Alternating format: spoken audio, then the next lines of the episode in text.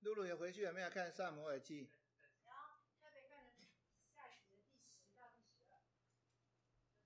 你只挑十到十二出来看，《撒母耳记》整个都很好看啊，《撒母耳记上》《撒母耳记下》。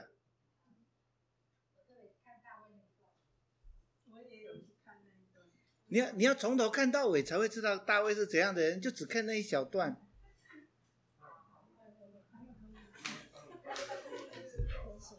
啊，他在忙什么？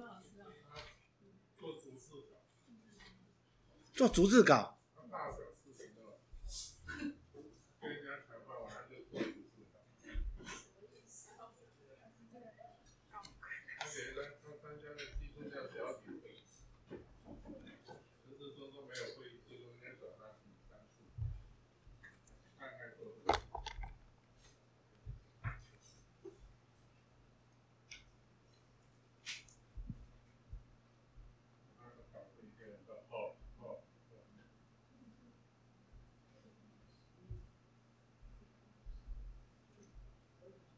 十二节到十四节就那一点点啊，多没意思啊！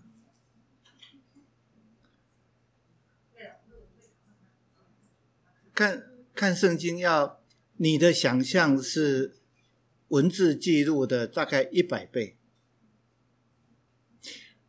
我我讲圣经，很多人喜欢听我讲圣经，可是自己读圣经都读不出那个味道，原因是。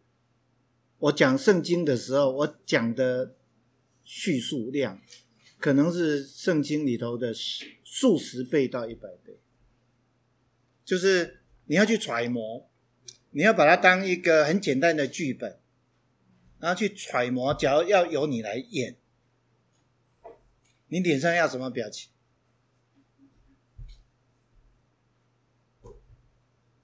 比如大卫听到那个百夫长。不回家，那时候大卫是什么表情？是什么心情？那那个心情一定非常复杂，对不对？花那么大的心思，不完全是为了自私哎。那当然，因为自私做错事了。可是后来想要挽救的是，包括包括他们夫妻的婚姻。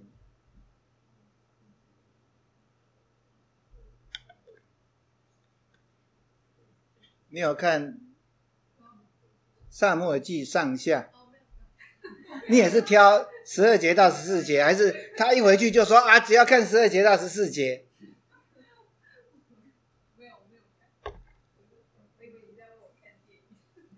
啊，你是看那个电影《Fragments of a Woman》啊，《Pieces of a Woman》对，《Pieces》，Pieces 才对，不是 Fragments。那个还真难翻译耶。不知道怎么去翻译成中文。表面上的字面翻译叫“女人的碎片”，碎得一走一满，碎得满地。哎，人人真的很有限。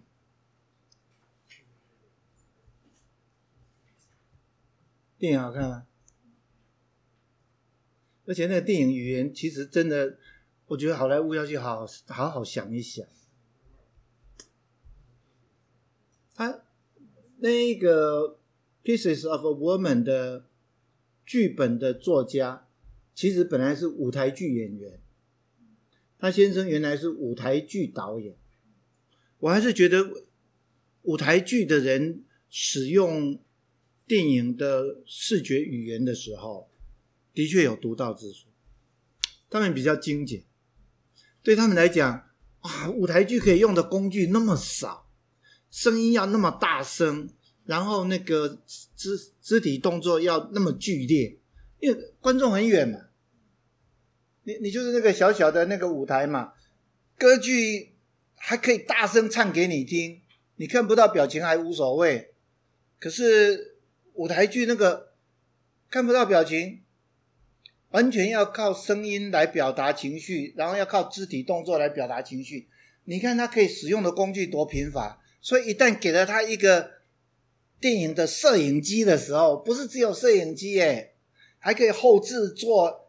你看他那个生产那一段是那个多媒体，多媒体剪接，不见得是那女主角自己怀孕，是可能是别人怀孕，然后多媒体这样剪接起来啊，那个可以用的工具丰富的不得了，所以你看他们那个电影语言的使用就很有节制啊，因为那个语言的使用很有节制，所以那个语言就很有味道。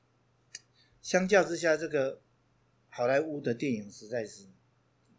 就像宠坏的小孩，没有什么值得珍惜，很可惜。所以，那个 Netflix 现在已经发现，我好像不喜欢好莱坞电影。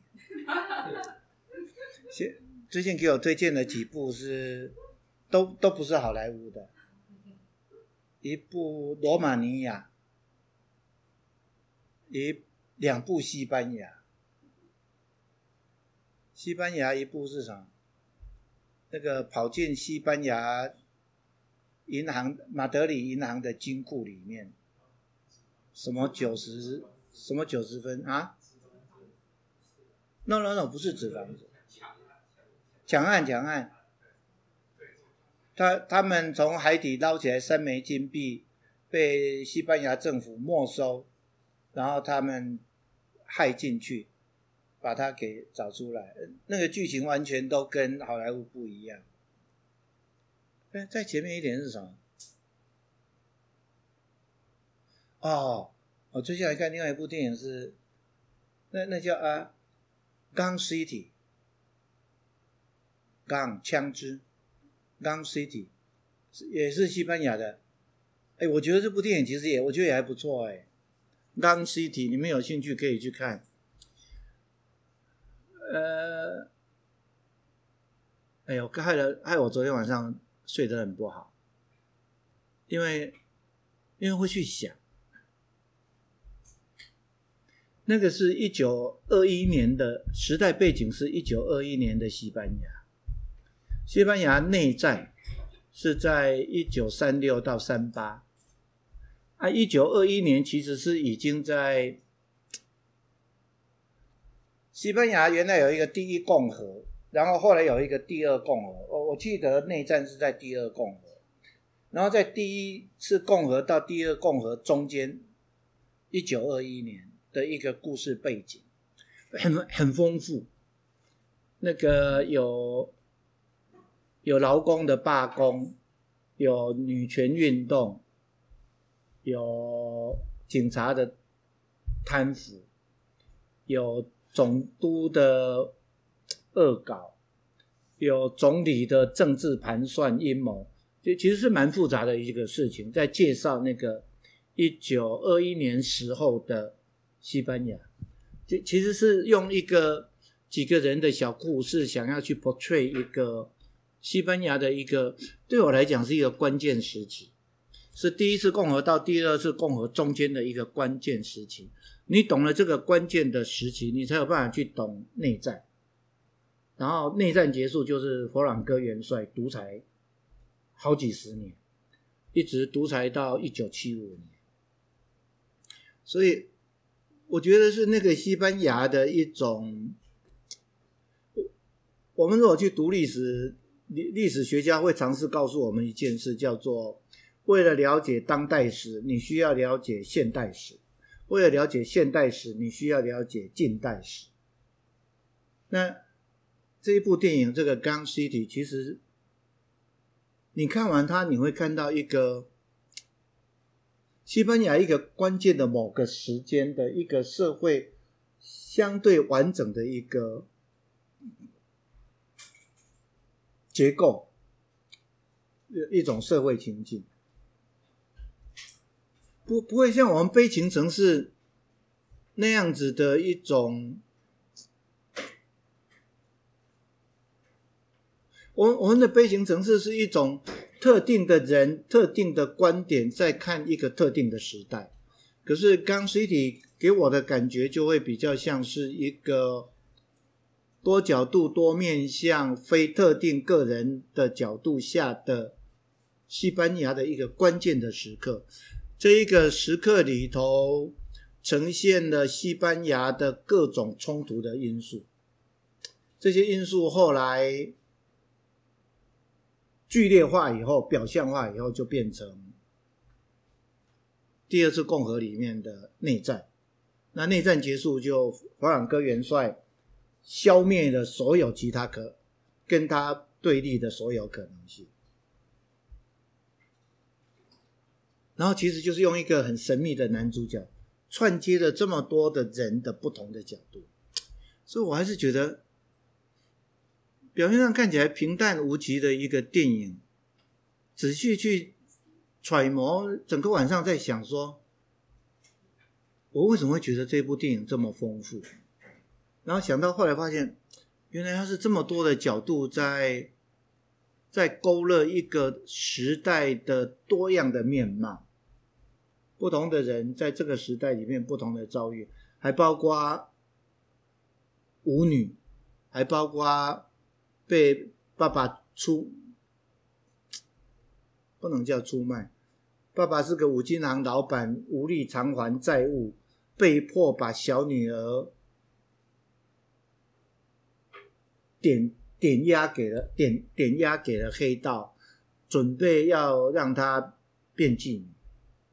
兼舞，所以所以那个社会的那个层次的丰富性，从总理一直到一个十三岁小女孩，那个社会阶层，然后工人罢工，然后无政府主义，然后左翼，左翼有好种不同，好多种不同的面向跟手段跟集团，多样性，有办法去呈现一个社会丰富的多样性。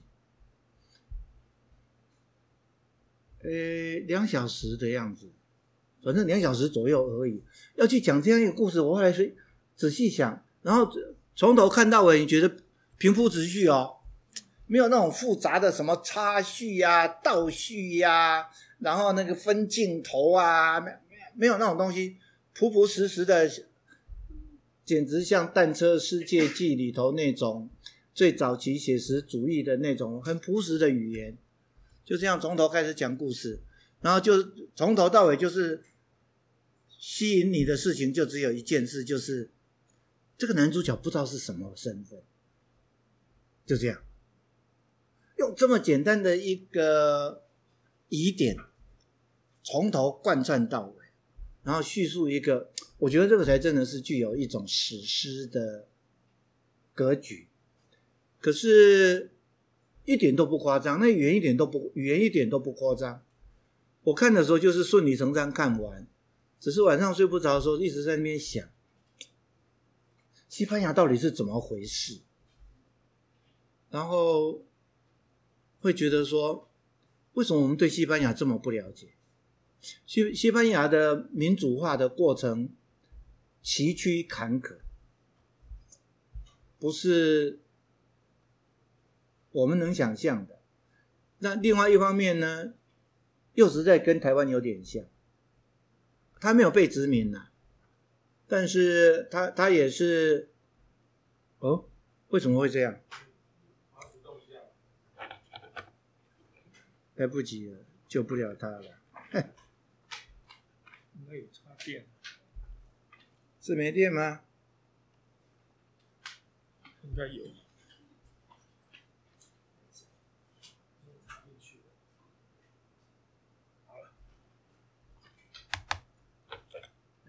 就自己关机，所以呢，没有，再重新开机。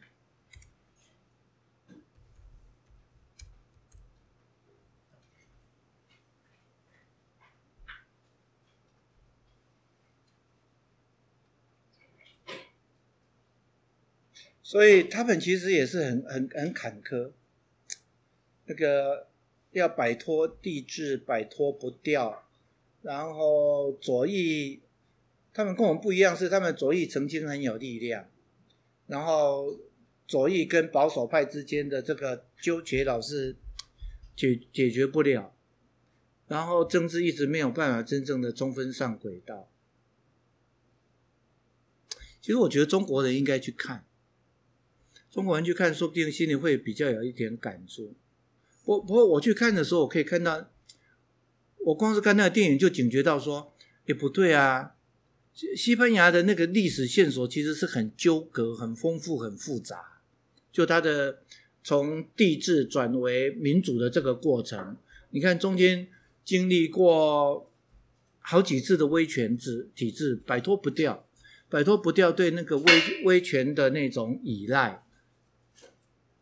然后那个佛朗哥元帅期间，啊，那个破坏一级，那个比二二八还更严重。然，然后看这部电影，就会让我想起那个罗马那个那个记录那个导演的自传式的那个罗马有没有？那那个罗马也是有一个用导演自己本身的故事去述叙说一个大时代背景。那我，所以我昨天其实又又在那边想，罗马是用一个个人的家族的故事，从我看到我家，从我家看出去看到。我的社会，所以相对的容易有一个聚焦，你知道吗？那样子讲故事相对容易聚焦。昨天的那个不是哎，一个工会领袖，然后另外一个同一个工会内，这工会领袖是主张和平手段的，然后另外一个是坚持暴力的，然后夹杂他两。他们两个中间是他女儿，你看，光左翼就有至少这样三个路线之争。我觉得要把他这个线索全部拉拢到一起，其实是比较困难。啊，打开的格局视野也会比较大啊，但是要拉拢起来是比较困难。哎，所以他们有这样的一种叙事结构的能力，所以仔细分析就会觉得，哎，这里头有功力。写实主义其实是需要很需要功力的，不是我们想象的那种平铺直叙就可以。所以也很也很呃也很讶异。我们以前只知道意大利导演写实主义最有名就是意大利导演那个《单车失窃记》，谁、啊？叫什么名字？啊？贝里尼吗？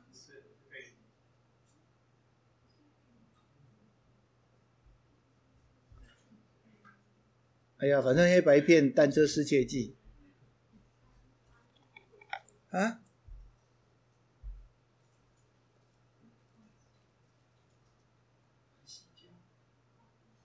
啊啊！伊西加，迪西加，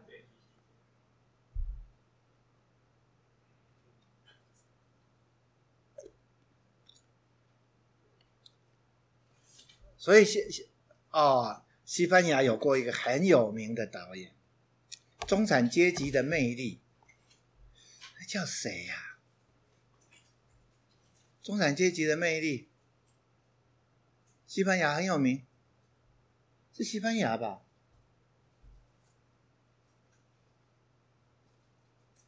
好像是西班牙吧？电影《中产阶级的魅力》。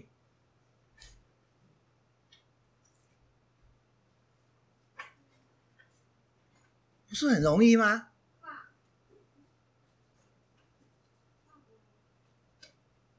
是法国吗？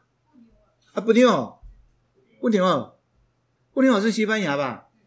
对嘛？对嘛？对嘛？对嘛？对嘛？不不对哦，是法国人。哦，他是他是西班牙人还是法国人？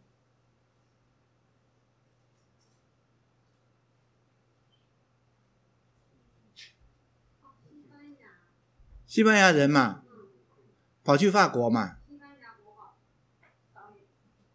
啊，所以法语片可能就单纯只是配了法语音，因为因为西班牙后来就是很小的国啊，你知道在在那个欧洲那个国债危机，二零零八接下来不是有国债危机吗？我们这边叫欧洲五国，我不喜欢那个名字，侮辱人，就是那个国债危机最严最严重的时候。其实最凄惨的是西班牙呢。西班牙在那个最糟糕的时候，青年失业率五十六趴，每两个就有一个失业，很很容易从从很多线索可以看得到，西班牙其实那个政治的管理非常的不上轨道，这一点跟我们很像。可是西班牙的美术创作的能力，我我讲的不是 painting 这一种啊、视觉艺术，我应该叫视觉艺术的创作能力，远远超越台湾。我诶，他多少人口？他人口多少？四五千万会不会？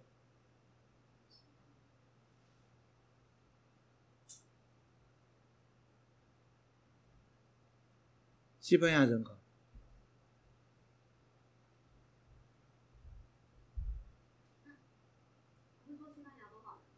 哎，西班牙人口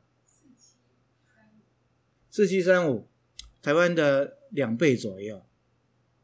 我我总是有有一个概算，就是人才的比率差不多是跟人口成基本上成几乎正比率这样，所以他人口才台湾两倍而已。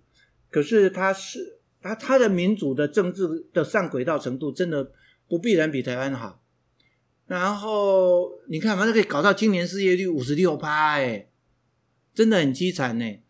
那那个背景就是，他发展观光休闲产业，因为欧洲都有很多文化资产嘛，然后风景好嘛，所以你把风景加文化资产结合起来，就会变成度假休闲产业嘛。所以，经济最讨厌就是这样，有有一个题材，然后所有人就钱就进去了。如果成功了，就叫投资；失败了，就叫投机。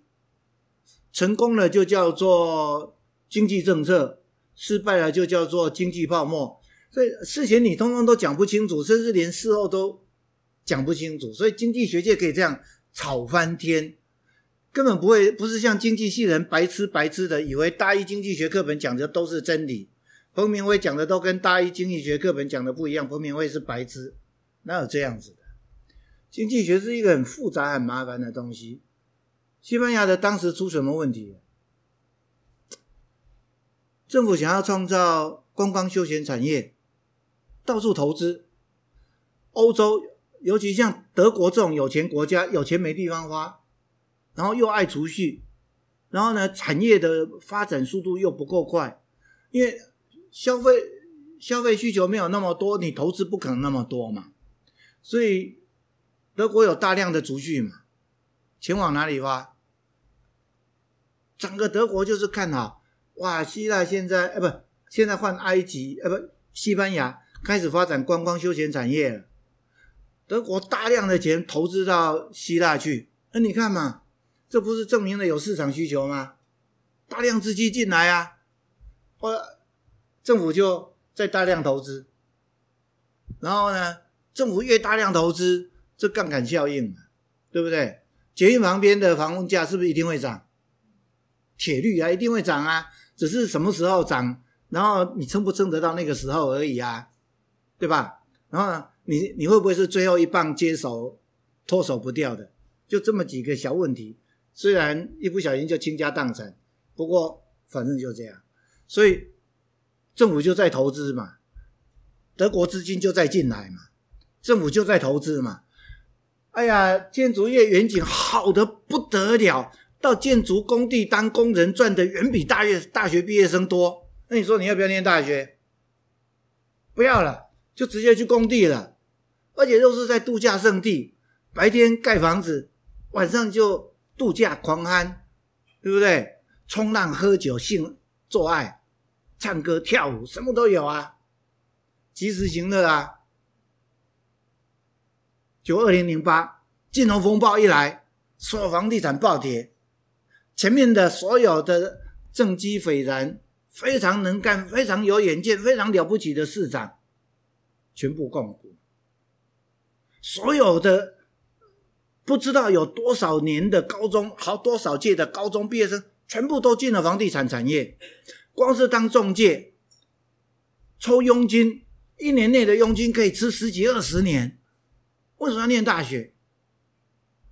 当年青年失业率就是这样搞起来。哎，台湾再离谱都不至于搞成这样。台湾再离谱都会有人在那边踩刹车。哎，不行啦，总有一天哪天出事了，哎，西班牙人就有办法就这样疯狂的就就进去。你去看他那个跳 flamenco，那个是冷热的最极端的的那一种 flamenco，有没有？那那那种爱的激情、恨的激切那一种，就就那种很极端的那一种。然后那个西西班牙人跟摩尔人打仗，其其实就通常都是这样。我们跟蒙古人打仗的最后结果是什么？就是我们都有蒙古人的血统，对吧？我我们跟我们去争西域，争了西域的结果是什么？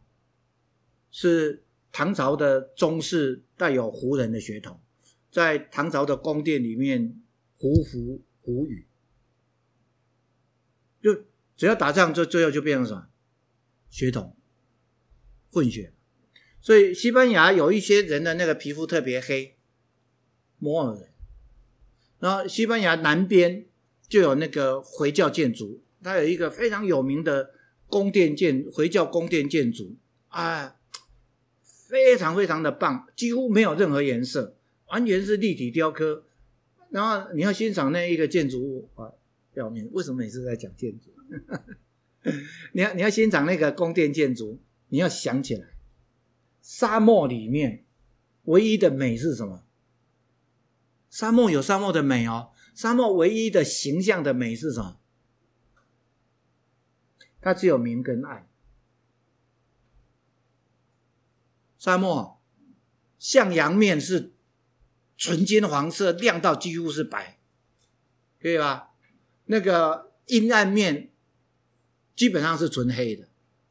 然后那个宫殿建筑。就会让我想象、想联想起这样，它那就是靠着凹凸、凹凸而形成的明亮的 patterns，哎呀，棒的不得了啊！Anyway，那个就是非洲的回教的沙漠的那一种影响，所以西西班牙在欧洲其实是一个非常独特的，很难被归类为传统欧洲。虽然你看美洲跟它有关联，啊、殖民战争跟它有关联，啊、英国跟西班牙无敌舰队这样打打打了那么久也有关联，可是等到它的霸权殖民地全部消失之后，其实西班牙那个那个文化的那一种丰富性跟特殊性，其实我觉得跟。欧洲跟我们我们所熟知的西欧其实是有相当大的距离，我我会觉得更接近热带气候，不是我们这种湿热的热带气候，是更接近那一种干热又干又热带着沙漠的又干又热的那一种 民族，呃反正是另外一个很丰富的东西，就对了。我我相信，如果是西班牙人去看我刚刚讲那一部电影。刚 City，西班牙人的感触之丰富，大概是我觉得是我们难以想象的。人家有这样子的导演，才是我们的两倍人口。那中国大陆是在丢脸丢脸啊！十四亿人口挤不出一个像样的导演，哎，真是。不是到今天我都不知道为什么，为什么十四亿人口？搞不出一个像样的艺术创作。